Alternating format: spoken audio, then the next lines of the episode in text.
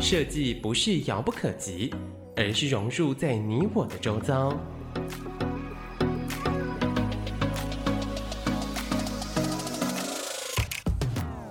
设计台湾，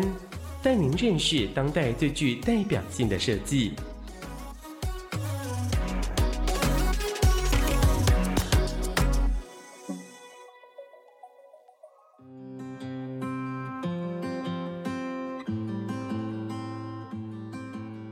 欢迎各位听众朋友来到设计台湾，每个礼拜天下午三点到四点，在台北广播电台 FM 九三点一播出。我是节目主持人台湾设计研究院张基义。那今天我非常高兴邀请到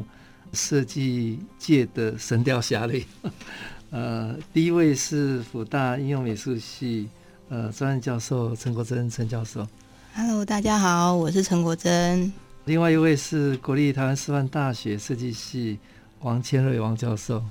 大家好，呃，我是王千瑞。那国珍教授跟千瑞教授是呃夫妻了哈。那一个是在学界有长久的贡献，那另外一位在产业界有非常重要的杰出的表现。那虽然现在也在学术界哈，啊，所以我们待会来好好聊。那我先来介绍两位的背景哈。那陈国珍教授现在是辅大应用美术系的专任教授哈，那也是我服务的学校哈，交大应用艺术研究所的博士哈。那他也在英国皇家艺术学院精工银工珠宝设计呃 PEP 哈，也是英国伯明翰中央大学珠宝设计硕士。那他大学也是辅大艺美系毕业哈。那陈老师。获得很多很多的奖项，啊呃，包括二零一九年国立故宫博物院第八届的呃国宝延伸的商品竞赛的金奖，还有二零一七世界工艺一百选哈，呃 U50 国际北路工艺呃竞赛的优选哈，那也参与了国内外很多重要的活动跟奖项哈。那陈老师也在国内外办了很多的个展。比方说，在二零二零年，他有展出呃《生如夏花》侏罗纪的博物馆哦，也在二零一九朵朵英国圣马丁艺术学院的展出哦，二零一八也在呃花印意象中法当代展哦等等，那都有非常多的这个经验。那另外一位，我们是呃王千瑞王老师哈，那王老师是德国 Stuga，呃国家造型艺术学院。呃，工业设计的硕士，那他也是辅大艺美系毕业哈。那王老师有很长久的经验哈，在产业界，呃，尤其是在明基电通、呃佳士达科技股份有限公司，哦，有担任过副总经理及设计长哈。那呃，从二零零二年到二零一三年哈，那他也担任过很多的国家重要评审。哦，跟很多重要的委员哈、哦。那二零一五到二零一七，呃，担任了台湾师范大学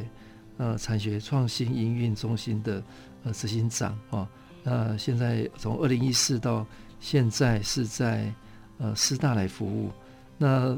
王老师大概很少见了，就是产业界做到一个高度啊，愿、意到呃学界来服务哈、哦。那这个呃也是台湾。啊，非常需要哈。那陈老师跟王老师都是福大呃应用艺术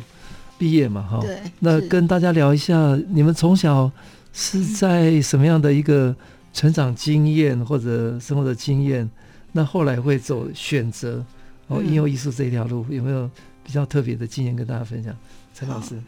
嗯，嗯，大家好，我是陈国珍。那呃。我从小就在一个非常算是呃文化非常发达、荟萃的一个地方，就是大溪。嗯、哦，大溪。对，我老家在大溪。那小时候就是不管是小学、中学到高中，嗯、其实美术课的老师都可能特别有疼爱、关照到我，所以在这这些课当中，可能就是我呃有非常呃愉快的学习的呃经验。那呃，老师们也会把我的作品可能就是贴在后面的布告栏，嗯、或是担任学艺股长。嗯，那在考大学的时候，突然觉得，哎，自己好像也许可以用呃术科这个部分来当自己的以后呃职业的一个走向，所以就很勇敢的，嗯，好，就是家里人也是没有太多，就很自由的给我空间，然后我自己就到处去学画，嗯，然后。一个人就是从大溪坐车到桃园，再到台北，然后学水彩、学国画、学素描，各科都是自己在找老师，然后去上课。然后回头去看，其实这个经验也是蛮蛮特别的。嗯，因为其实创作就是一个很孤独，然后要很勇敢走下去的路，所以从小就有这样的经验。然后很幸运的考上辅大之后，然后。可能对于在等于动手做这件事情又特别感兴趣，嗯嗯、所以就选择了用金属工艺这个部分当做自己的专业。这样，那在玩呢、啊，在一个呃算是创作的过程里面，发现哎，自己好像可能体力很不错，就是就是在。敲敲打打这个过程，又好像可以 manage，就是可以去掌控这这个东西，金属这这个部分，对，所以就哎越越做越有越有那个算是算是成就感。嗯，那另外一个成就感就是因为女孩子爱漂亮嘛，那你做了自己又可以戴，然后可能从头到脚一次可能可以带四五件东西，那就哎好开心，呃又能做，然后又能戴，然后又。又觉得好像这个东西送给人家，或者是未来去做什么样的商业的那些发展也不错。嗯，就觉得哎，呃，就就走到这这个路了。嗯，那很幸运的是在学校遇到学长，嗯、那时候的 学长，哎，差差几届，差两届，然后他。他很帅，然后也很有才华，他眼光也很精准。呃，他他他认为他不小心，所以，呃，因为我我自己是普通高中毕业，嗯、那那千瑞学长是复兴商工毕业，所以他其实有非常呃深厚的那个基础，嗯、所以很多事情他就是可以引导我，可以教我很多事情。所以慢慢我们哎，就是因为学习的关系，两个就走很近，所以这是 成就了我们这这一对那个神雕侠侣鸳鸯。哎，对。那大学毕业之后啊，然后也就跟着学长的路，就是到德国，又到英国，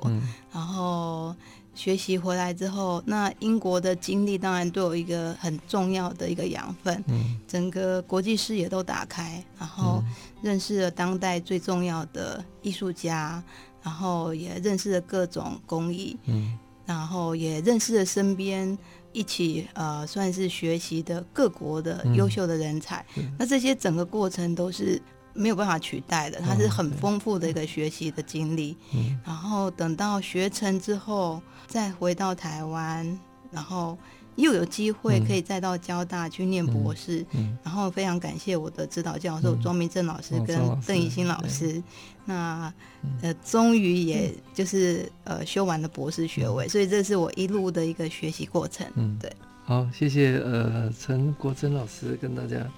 呃，分享从小呃在大溪那么丰富的环境里面，呃，从小就喜欢动手哈，不管是艺术哈，呃各方面哈，那一路走到现在，呃，最后回母校服务哈，这真的很难得。好，那接下来请教王千瑞老师，嘿，哎，你好，你好，大家好。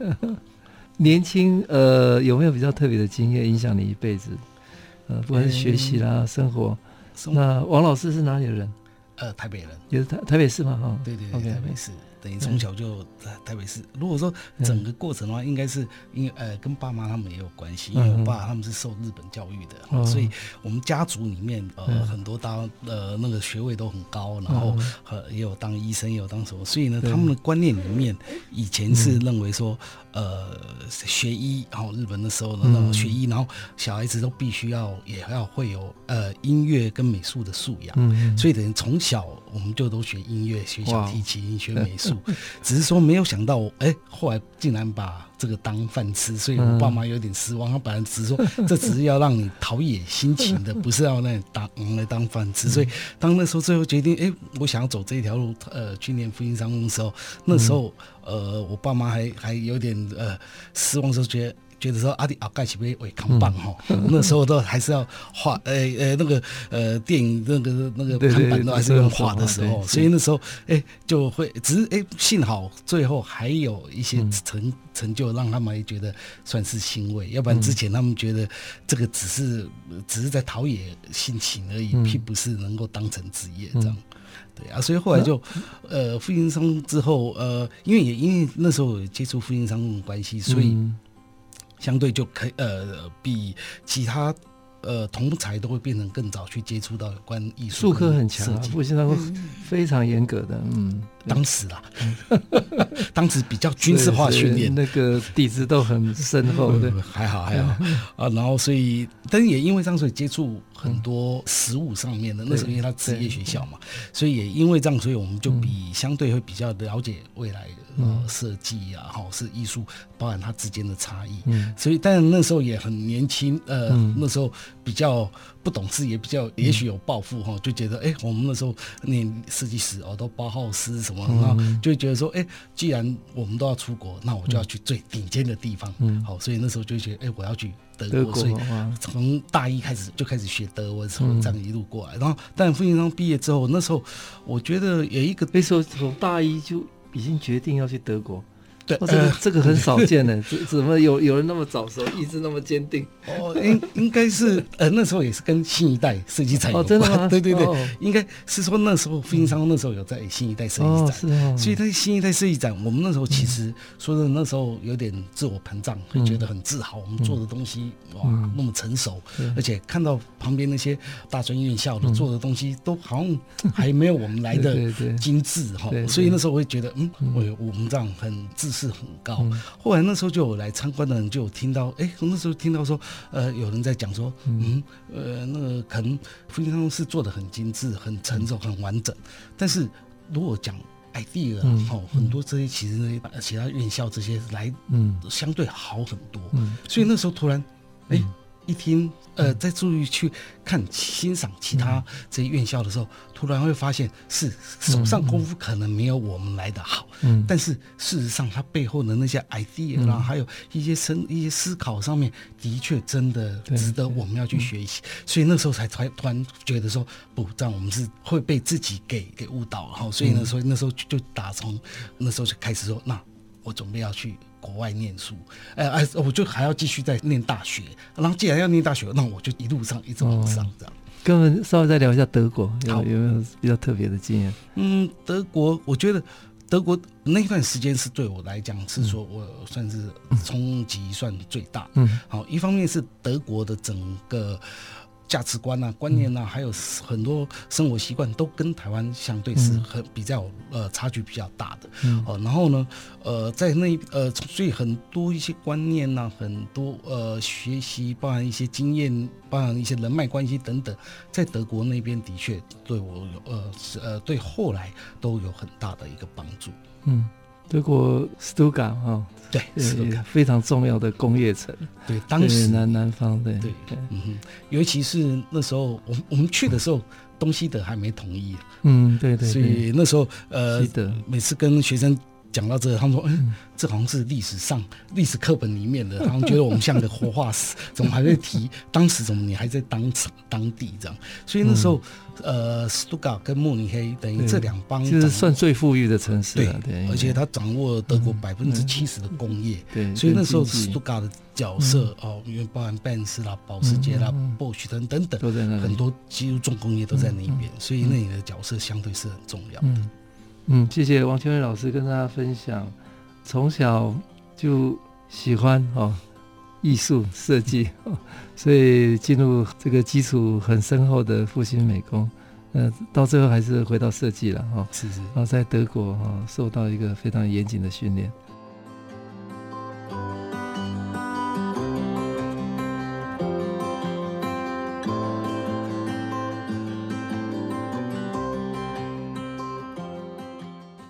听众朋友来到设计台湾，每个礼拜天下午三点到四点，在台北广播电台 FM 九三点一播出。我是节目主持人台湾设计研究院张基义。呃，今天邀请到福大应用美术系陈国珍教授，还有台湾师范大学设计系王千瑞教授，呃，跟大家分享呃他们的设计理念哈、那呃，我们第二段来来聊聊 Korea 了哈。那呃，陈老师，我知道比较多的时间是在学术上哦，是，而且陈老师大概投入学术以外，还持续在做创作哦，是，就真的很难得哦。呃，跟大家聊，你英国回来之后，很快就有机会在福大任教嘛哦，那同时后来也呃到交大哈念博士班，那过程当中不断的有各种不同的创作跟展出。是，嗯、呃，我在呃专业上其实主要还是在金属工艺的部分。嗯嗯、那呃，金属工艺其实它是一个呃非常呃算是广泛应用的一个美材。嗯、那雕、锻、镶。嗯，然后这些工艺其实，在我们生生活生活当中可以看到面向非常的广，嗯，然后它的呃所谓的附加价值也非常的高，嗯，那在这个每一个技术跟一个呃材料的掌握度上面，其实它都是必须经过长时间的累积跟训练的，嗯，所以我非常喜欢这个学科，是因为呃它非常的经典。它不会因为时间的一个流转之后，嗯、它某些记忆就不见了。嗯、它它是让你可以算是呃越练越有经验，然后越越深入这样子。嗯、所以我个人是觉得它让我觉得有一个很安定的感觉，很安稳的一个算是在这个领域长期发展的一个感觉。那我我个人在金属工艺里面。又在复合媒材这个部分有去加以算是呃研究吧，因为当初在英国皇家艺术学院念书的时候，那我有感于就是呃我的其他的同学这些呃所谓西方用的机械、西方用的加工方式，其实大家都大同小异，掌握度都差不多。可是我如何在我的作品里面可以让别人看到自己的文化？那我就去思考这个问题的时候，就很幸运的，我一直在寻找一个东西，嗯，它可以属于是亚洲人或者是属于华人的一个素材。嗯，后来我找到了漆器，哦，对，那漆器这个东西其实，呃，因为漆树它只能就是在东亚成长，嗯，那它呃所谓的呃成型硬化的过程，就是它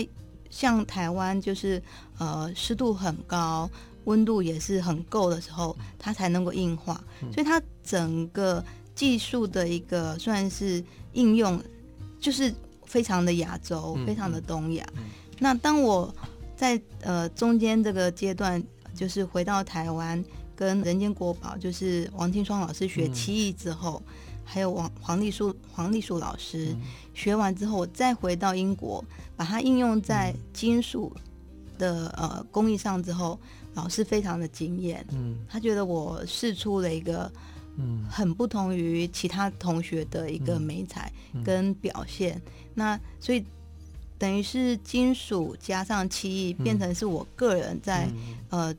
专业上面的一个算是实验出来的一个特特征。那我也希望以后能够继续发展这个部分。嗯、那我在教学的同时，其实。创作也是变成我很重要的一个部分，教学是我可以把我的所学跟知识教授给下一代，那创作是等于是我在平衡自己，就是等于是在对自己的生命、对自己的生活，呃，有一个出口的一个表现这样子。嗯、所以我觉得这个教书跟创作是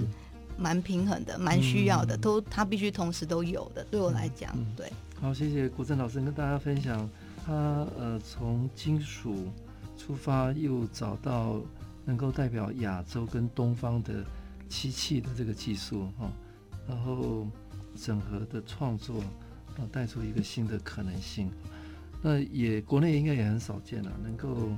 结合教学跟创作哦，这个大概是 一个最理想的状态。那接下来我们来请教王千瑞老师哈，千瑞老师大概就比较不一样了哈，回谈比较熟悉，很快就投入到产业界哈，那产业界一做就做到副总哎，对呀，而且那么大的品牌的的的副总，这个这个非常不容易哈，来跟大家聊聊一下这你你的经验。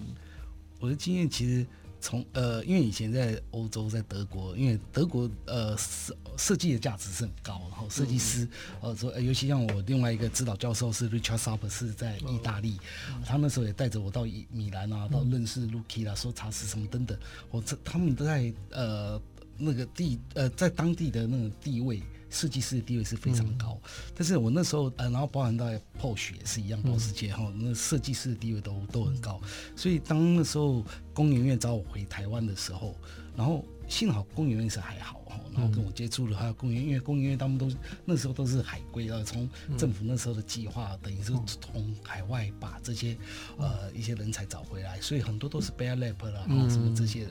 所以。这些人大家的层次都很高，所以他们也知道设计的价值。好，但是那时候回到台湾，就就比较大的冲击是在工研院，哦，嗯，价值都还还存在，但是一出工研院，另外一个世界，另外一个是美工，哎，来来来，阿斗为规定啊，那哈，所以那时候的地位，哎，所以所以那时候也会让我变成有一个。呃，觉得说哇，台湾的设计跟怎么跟当时然后那已经二三十年前哈，那时候怎么跟国国际上差距那么大？对对，所以那时候虽然后来在工研院 credit 都还不错，在新竹科学园区那时候，所以很多人说投资说啊，那你还弄个 design house 哦，所以呃，然后我们应该呃，因为很多这些资讯产业都需要这一部分要要到国际上去，但是那时候我就会觉得说，呃，我如果在 design house。我只是做的只是在个人上面，如果要改变台湾的整个设计环境，我必须要依附在一个大的企业，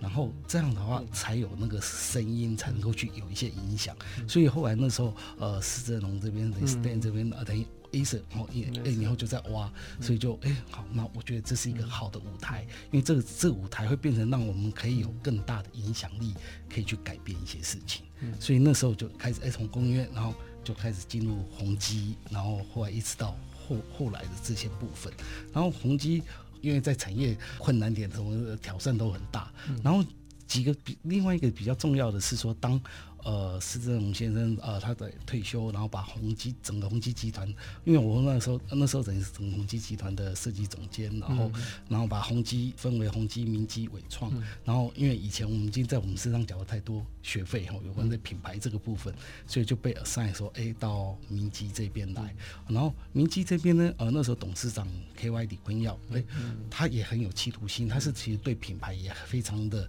呃执着，然后坚持，他很有这样的一个。使命跟理想，所以呢，他那时候呃给我的一个任务，也就是说，呃，因为那时候明基原本只是宏基的一个子公司，所以。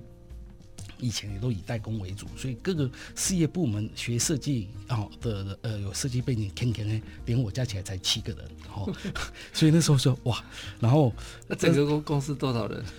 哦，几千，可能是可能是都快有万，因为如果连工厂的话，上万，对对，都上万，那总共七个，七个，对，因为那时候都代工嘛，哈，所以才呃设计的角色不是那么重要，哦啊，所以那时候哎，如果自己要弄品牌，那当然就不一样哈，所以那时候等于我们 create。BenQ 这个品牌，以及，然后所以那时候，当然 KY 就很有他的企图心，所以那时候他就跟跟告诉我说，好，不论花多少钱，不论用多少能力，你要在最短的时间之内帮我成立一个国际级的设计团队。哦，那时候之前都还也常会嫌资源不够啊什么 哦，那哦舞台不够大，当有这样的一个机会的时候，那时候才真的是另外一个挑战，因为。突然间，哎、欸，你找不到人，哦、嗯，然后找不到一个，你要花钱都还不见得，因为那时候台湾毕竟那时候已经稍微好一些些，哦，在两千年的时候，但是那时候真的要属于到对的人才，也不见得那么容易。啊，想要跟学校合作，学校呃，因为那时候。对于他们评鉴或升等也不见得有好处，所以那时候你也很难说怎么去培养，所以所以那时候就呃那那一段时间哈是怎么去建立一个团队，很快的能够哈那是另外一个挑战。然后当然之后还有包括 BenQ 西门子是那也是另外一件事情。哦，对，所以这这这样一路过来，然后呃，的确也累积了不少经验，也缴了真的不少学费了。所以我们觉得也希望说，哎，这些经验哎可以慢慢。可以跟呃一些哦后面这些学子能够分享，然后希望说，让我们也希望有一天哦台湾的呃设计的一个层次可以就像欧洲这样哦设计师呃加罗龙红啊那样，我们也希望能够达到。因为但是我觉得已经现在已经越来呃相对跟以前比起比较起来，已经都是变成显学了，这也是真的是不容易的事。两位比较特别，两位都是在不管创作跟学界。产业界跟学界都有非常紧密的关系哦。那两位怎么看台湾的产业跟设计的教育之间有没有什么样的一个建议？呃，在呃金属工艺还有呃珠宝这个部分，嗯、其实产业它其实急需人才。产业也需要人对，那不管是设计或者是呃基础的，算是。算是金属操作的那个师傅等等，嗯、那可能一直以来，可能教育界比较不重视，没有提供，对，没有提供这样的一个科系。嗯嗯、那虽然他们很需要人，可是因为没有这样的科系，还是就是是职人哈。对对对，那呃，我觉得这个部分当然是未来如果有机会的话，我希望当然是教育。方面的人可以多注意，嗯、其实很多所谓的职人的部分是没有管道让他们就学，嗯、对，对，对，对，让他们得到薪资等等。那在我们系上，其实我们非常重视，就是学生在出校门之前，他应该去进入业界去了解，嗯、那确认说这个是他要的一个方向。然后如果是的话，那他可以如何更快速、有效率的得到他应该的养分，然后避免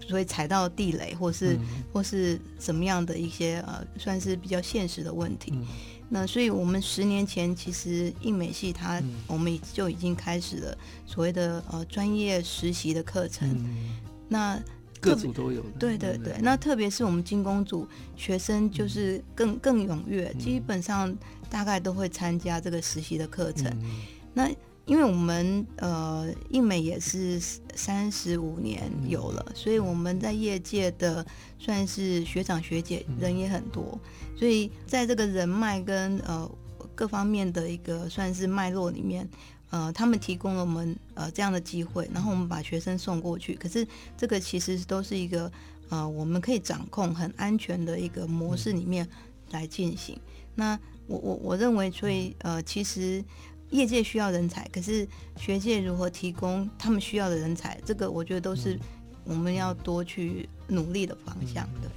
那邱任老师，你从业界 到学校再再来看呢？对，嗯，我觉得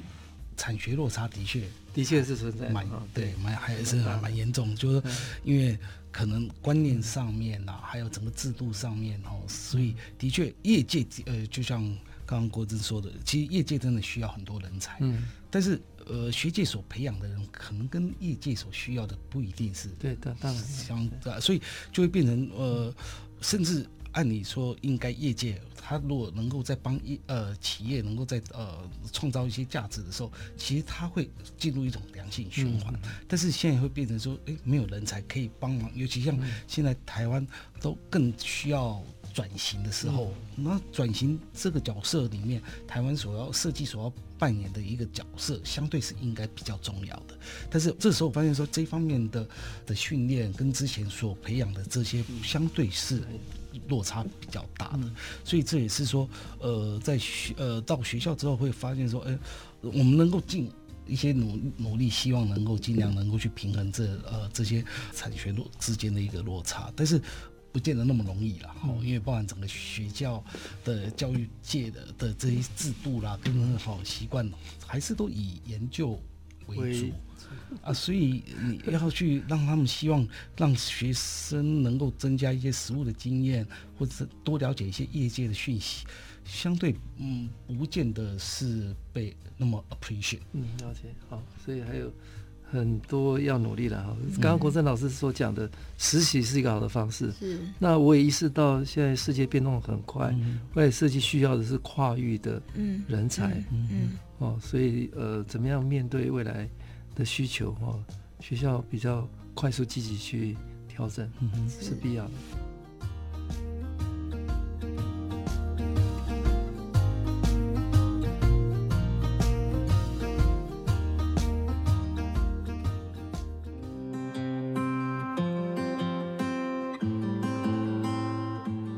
欢迎各位听众朋友来到设计台湾，每个礼拜天下午三点到四点，台北广播电台 FM 九三点一播出。我是节目主持人台湾设计研究院张基义。呃，今天非常高兴邀请到辅大医美系呃专任教授陈国珍老师，还有师范大学设计系王千瑞教授跟大家聊哦。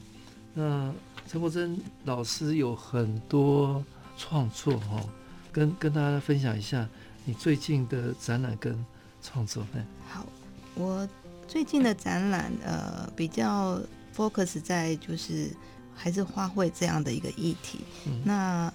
尤其是当你生命当中有一些呃变化的时候，你会有更深的体悟。那借由对于自然的一个观察，嗯、对对于自然万物的一些呃体验。感受它的生命力，所以我的展览取名为“呃生如夏花”。嗯，那“生如夏花”其实它是呃泰戈尔的名言，嗯、就是“生如夏花之绚烂，死如秋叶之静美”。那也特别是在这个后疫情时代，嗯、那呃很多呃我们无法预期的一个变化。那如何在这些快速的变化当中，能够找到一个能够呃安身立命的一个方向？所以我我认为，就像绣球花一样，即使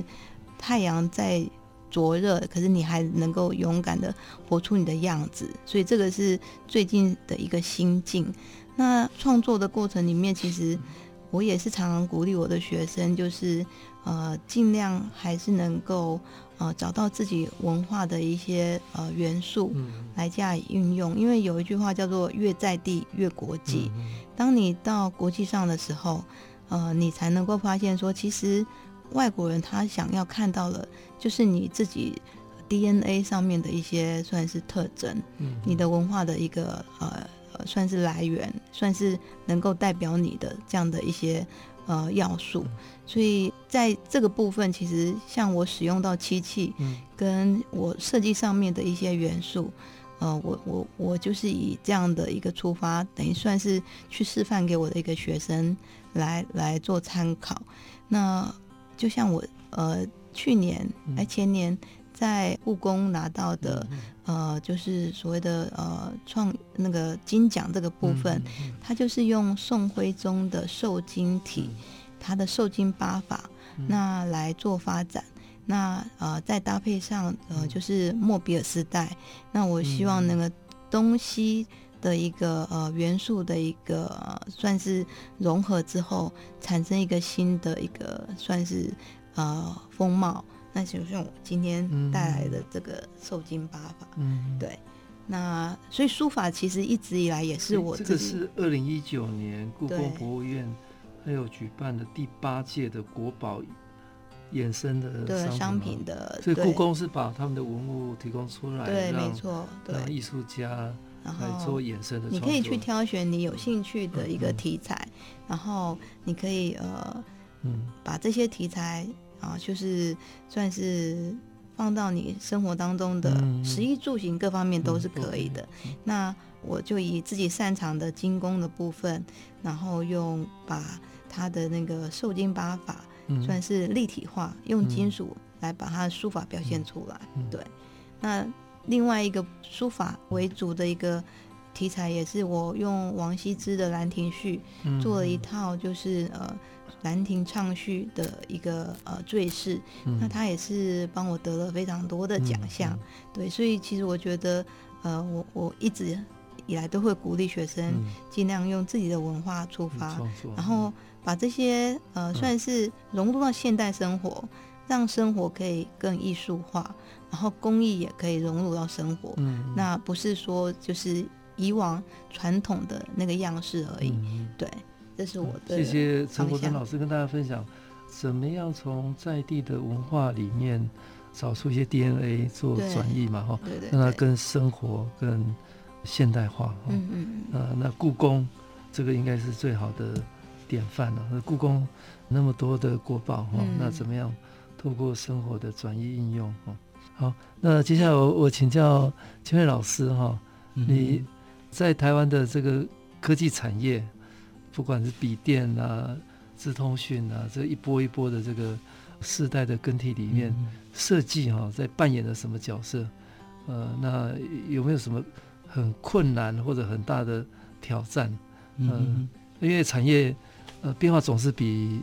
比学界要快很多了。呀呀。因为呃，如果要讲呃，当然也有一个过程，因为台湾在资讯产业这一部分，一开始也当然都是以外观为主，嗯嗯、然后再材材料什么等等。但是呃，这些部分大部分台湾在这里其实做的不差。其实现在台湾很多不止原来的 OEM 哈、嗯，现在是 ODM，第一是包含 design，对对对，所以其实国际上很多这些品牌的呃的这些大品牌的这些产呃产品设计，嗯、其实也很多其实都是台湾的这些厂商是代工设。对，对，所以这个部分其实台湾做的并不差，但是只是说，呃，以目前台湾的情况，因为这整个呃经济价，我们不能再以制造为主，而是必须要去提升我们的一个角色，提升我们的价值。所以当在提升价值的时候，产业相对就必须要转型。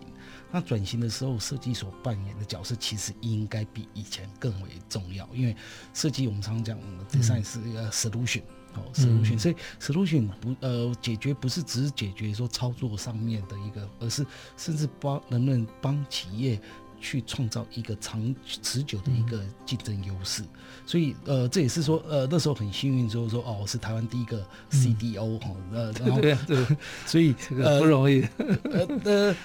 运气好了，设计专业做到决策层，对对，这个是关影响，但是关键。那时候也变成了哎。呃，运气很好，有这样的一个舞台，嗯、但是相对我也必须要学很多，因为就像那时候呃那些其他呃董事长或主管会跟你讲说，哎、欸，你已经到这个位阶了，这个位阶已经不不是只有谈 design 这个专业本身，嗯、因为你已经是个策略，嗯、你要帮企业帮集团去思考很多的，所以那时候你就会慢慢呃感觉到设计应该要有的角色，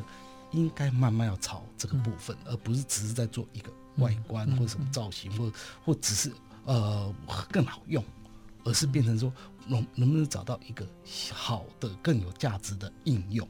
哦，例如说像 3M 哈，那呃研究失败的粘胶，对，但是你 只要找到一个好的应用，它的价值还是会存在。好，然后例如说像呃拍立得，嗯，拍立得原来那家公司都已经挂了，嗯，哦，但是 Fujifilm。重新再能够把它找找到一个新的价值，好，就是原来呃原来的专业，但是它可能会用到一些不同的市场、不同的一个应用的过程，所以我觉得应用这件事情是非常重要。的。所以设计怎么去帮我们所有的产品，或是帮忙呃帮忙整个产业去找到一个更好的应用，当然有更好的科技技术，那呃当然也很重要，当然。重点是说，如果那些新的技术如果没有找到适合的应用，嗯、那它还是会，因为以前在工业用，我们也知道说，哎，有些技术你没有找到好的应用的话，它还是会输出高阁。嗯、所以，我们怎么能去帮他找到一个好的应用？这是设计你所要扮演非常重要的。郭老师谈到一个很关键的哈，呃，我们在谈设计，呃，以往大家觉得设计是要做美做型，嗯、那当然没有问题。但那只是设计的第一阶嘛，对，对，对，我们说设计能够改变流程，Yeah, 那更有效率。Yeah, 设计进而变成一种策略，对，哦，是一种可以创造价值、嗯、核心价值的一种新的可能性那是更高阶，是到决策了哦。那还有就是呃，产业变动那么快，呃，怎么样让设计在决决策的过程当中扮演关键的角角色？嗯、台湾过去很会制造。嗯，那后来也很会做技术研发，对但是也的确应用都不晓得怎么用，对哦，那更不要说通路、品牌、行销哦，yeah, yeah. 所以这个也也也是台湾设计研究院在呃去年成立以来哈，我们也在跟科技产业本来就很强，制造业也很强，嗯，怎么样跟他们合作？嗯哦，所以通常面临的就是他们技术很好，制造很好，但是不晓得怎么用，不晓得怎么定位做做品牌，所以这个就是台湾未来的软实力，嗯，可以在原来的硬实力上面，呃，相互搭配合作的地方。那你过往有没有一些更特比较特别的经验？台湾呃，在产业未来，嗯呃，还有什么机会？除了 ICT、IoT 以外，嗯、呃，比方说，呃，我们现在看到大家都在谈谈大数据 AI 哈，对，那还有台湾的 IoT 本来就很好啊，呀呀，那台湾的医疗也其实也不错，对，那有没有机会就是医疗，呃，健康医疗，哦，或者大健康的这个时代来了，那设计在这里扮演的是怎样去串？呃，服务的场景，对，呃，不只是设备了，哈，对，那怎么应用，怎么串接？呀呀，嗯，嗯，我我觉得，呃，就像刚刚院长提到的，哈，所以可能才会有阳明交大，对对对对，哦，因为也是希望说能够把这 呃这两方面的能能够去做一个整合，然后，但是呃，我我会。觉得是说，我们不只是生机，可能还有更多的可能，嗯、尤其是，是。呃那个新冠肺炎关系，然后对对对，可能会改变很多新很多对生活全新的挑战跟机会出来的，所以工作形态什么都会改变。嗯、所以我觉得设计另外一件事情是要看未来，嗯，因为我们刚刚讲的那些 solution，那那都可能看现在，就好像说我们每次在收集资讯。收集资料都是收集现在的资料，嗯、但是当我们研发，然后到量产上市，嗯、可能至少都已经一年后的事情。所以一年后的情况，当然要看哪一个产品，每个产品的生命周期不同，或有的甚至三年或四年。当到那时候，整个市场的竞争态势已经跟现在不一样了。所以，当我们如果收集的资讯是以现在来看，那那时候再出来的时候，它不见得还有原来的优势。啊，还有一点是说，我们习惯呃都是 follow。哦，国际上人家，所以 IP 大部分都在国外这些大咖手上，嗯、所以我们只能做都是小的一些改变，所以我们可能开始要往前看更远的事情，做更多一些比较推测推演的一个一些设计，然后能够去找一些新的应用，然后这些能够开始去申请一些 IP，这样才可以慢慢去改变产业的一些未来，嗯、然后能够去有一些未来在某一个领域上的一个主。主导的角色，嗯，我觉得这些都是设计应该要扮演的一个角色。这我觉得也是因为欧洲和欧欧美，他们之所以设计，包括 Apple，他们这些呃之所以设计的角色那么重要，是因为他们所做到的有关我们刚提到的一些他们主导的一些策略性的一个一个地位。所以这也是说我们说产学落差，但是可能学姐还没有意识到。这样的这个部分，然后产业界一直希望能够有这一类的人才，嗯、或者是能够帮大家去找到一个产业转型的一个机会跟方向，所以这也是说，可能我们呃努力也要靠那个那个摄影院这边哦，嗯、我们也希望呃期待能够帮台湾带领到下一个另外一个境界。好，谢谢千老师跟大家分享，COVID-19 之后人类的生活习惯完全改变，大概也回不去了了哈。嗯所以创造了很多新的机会跟挑战，哈。那设计应该更勇敢的去，呃，积极面对这些需求，哦，去呃提出新的可能性，不见得会成功，但是不试就就就没机会。嗯、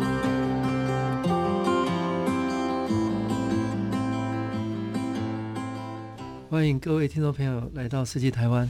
每个礼拜天下午三点到四点。台北广播电台 FM 九三点一播出，我是节目主持人台湾设计研究院张基义。呃，今天非常高兴邀请到辅仁大学应用美术系呃陈国珍教授跟台湾师范大学设计系王建瑞教授呃跟大家聊哈、哦。那最后一段我们来谈谈未来哦。嗯。那陈老师呃教教书教了那么久哈，哦、对，面对的都是。很年轻的，对，新兴学子，新兴学子。那我想对未来对年轻人，你有什么建议观点啊？或者呃，台湾大概经历过这一年多了哈，是 COVID-19 以台湾其实防疫已经做的最好了，嗯，那算影响不大。不过这个疫情的改变对世界对台湾，嗯，我想影响蛮大的哈。是那未来在这个挑战的状状态下，是不是有一些新的机会的释出？是哦，或者你们看到台湾，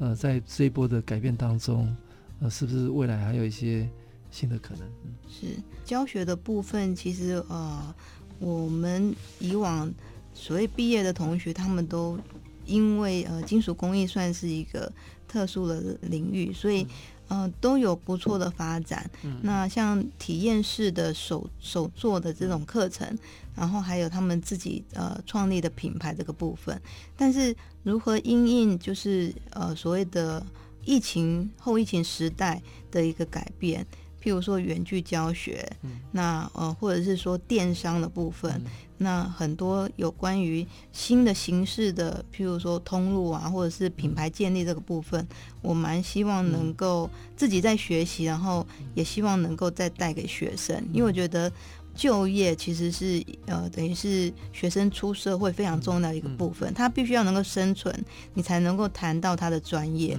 所以我我觉得呃，市场上的一个考验呃，也是我们教学工作必须注意的。那另外一个部分是我自己的一个算是研究创作的部分。那我在交大呃念书的时候，我的题目是呃高龄者所谓的珠宝的幸福感。嗯，那这方面的研究，对，其实它呃也是有一个对未来一个展望，因为所谓的呃未来的科技，未来的台湾呃跟日本一样，就是慢慢会走入到高龄化的社会嘛，对对对，平均余命都很是是是是，所以。呃，这这么大的一个人口，嗯、他未来生活上面需要的东西，他们是有时间有消费能力对对对，就是我们更应该去 注意的。那尤其是在呃未来的智慧生活的这些呃科技产品上面，它会慢慢走到微型到无形，嗯、然后微型到无形的一个状态，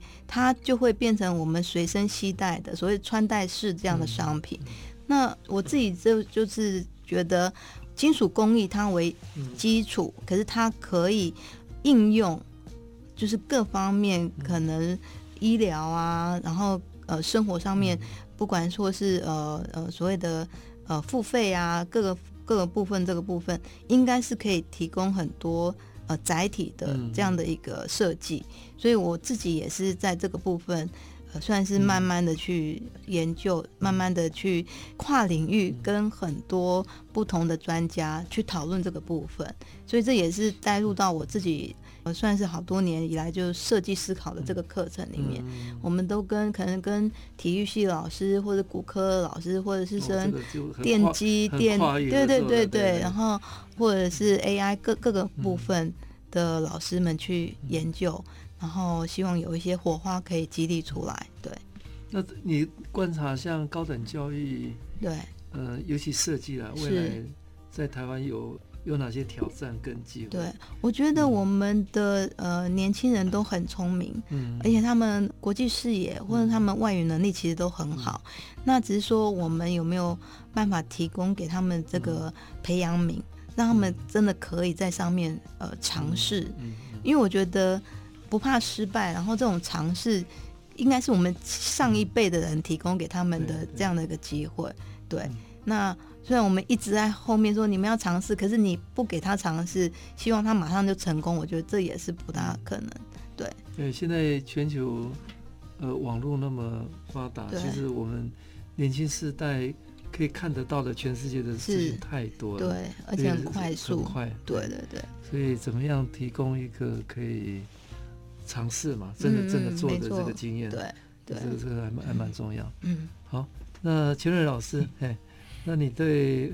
未来有没有什么的观察？对未来，我觉得刚好这个时间点，因为再加上说说 COVID nineteen 的关系，所以我觉得这时候可能是可能我们有生以来，呃，就我们里面可能变化最巨大的的一个部分。所以这巨大的部分哦，不只是因为疫情而已，还有包含那种国际政治的这种新的秩序会变成什么改，会有什么样的改变，还有整个供应链、全球供应链的重组，还有包含刚刚例如说刚刚提到的这些所谓高龄化社会的形成，还有整个全球那些资源上面的一些原本这些呃资源上的枯竭啦，哈，或者是极端气候的这些变迁等等等，都在这些现阶段里面会面临到很大的一个。改变，所以这些改变呢，也许是危机，但是也是一个好的机会。也就是说，我们能能不能从这里面去寻找一个新的利利利用我们想象跟设计思考或者等等，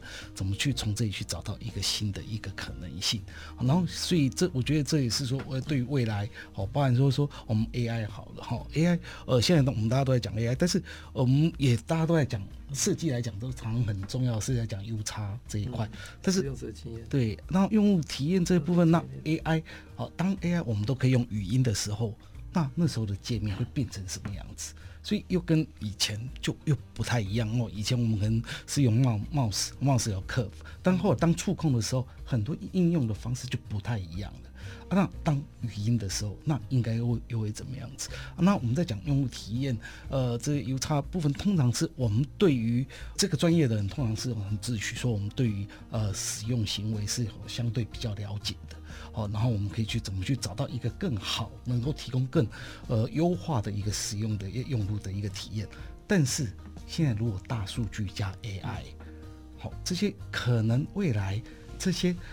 据我们可以通过各种不同的数据，我们可能对使用者这些人，不管他的消费习惯、他的健康状态，包含他的所有行为，什么可能都比我们这些用户体验，比我们这些设计师都更掌握度更高。那当这样的时候，那我们的专业原本的专业应该要做哪些调整？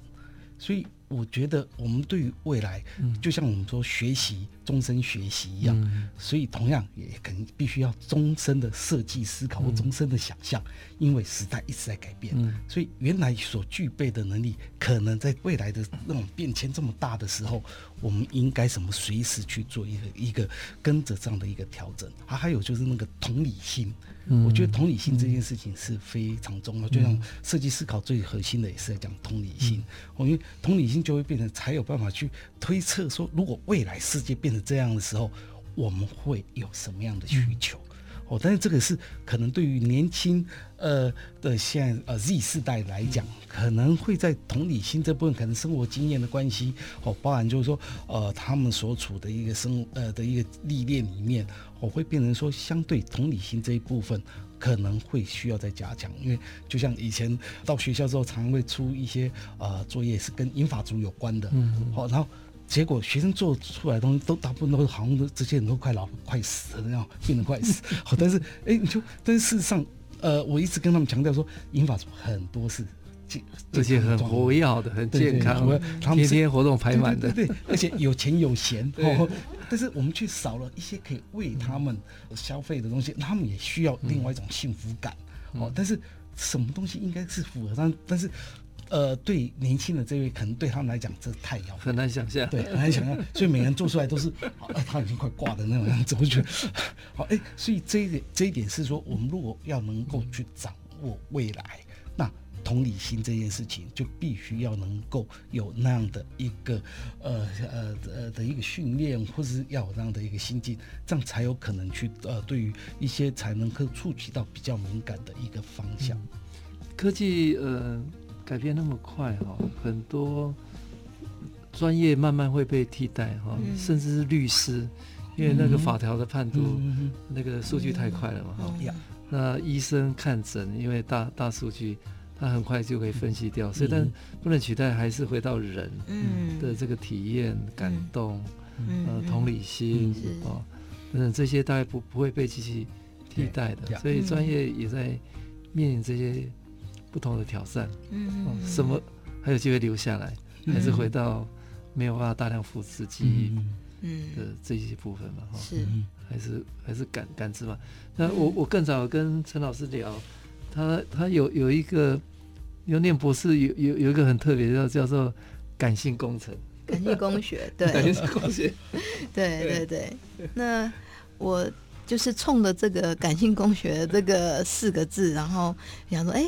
博士可以往这方面走。可是后来才发现，其实他非常的理性，还是，还是很科学。他是用非常科学的方式来分析设计。嗯，对。那后来。还是努力的，就是把它完成我的学业，感性，然后兼具理性，对，用数据来做那个研究，这样子，对。那像这一阵子，就是现在大家在谈那个宅家庭变得重要了，因为因为家庭，你突然有更多时间在家里，没错，所以不管是家里家里的对。各种用的东西、体验的东西，都开始讲究，因为真的。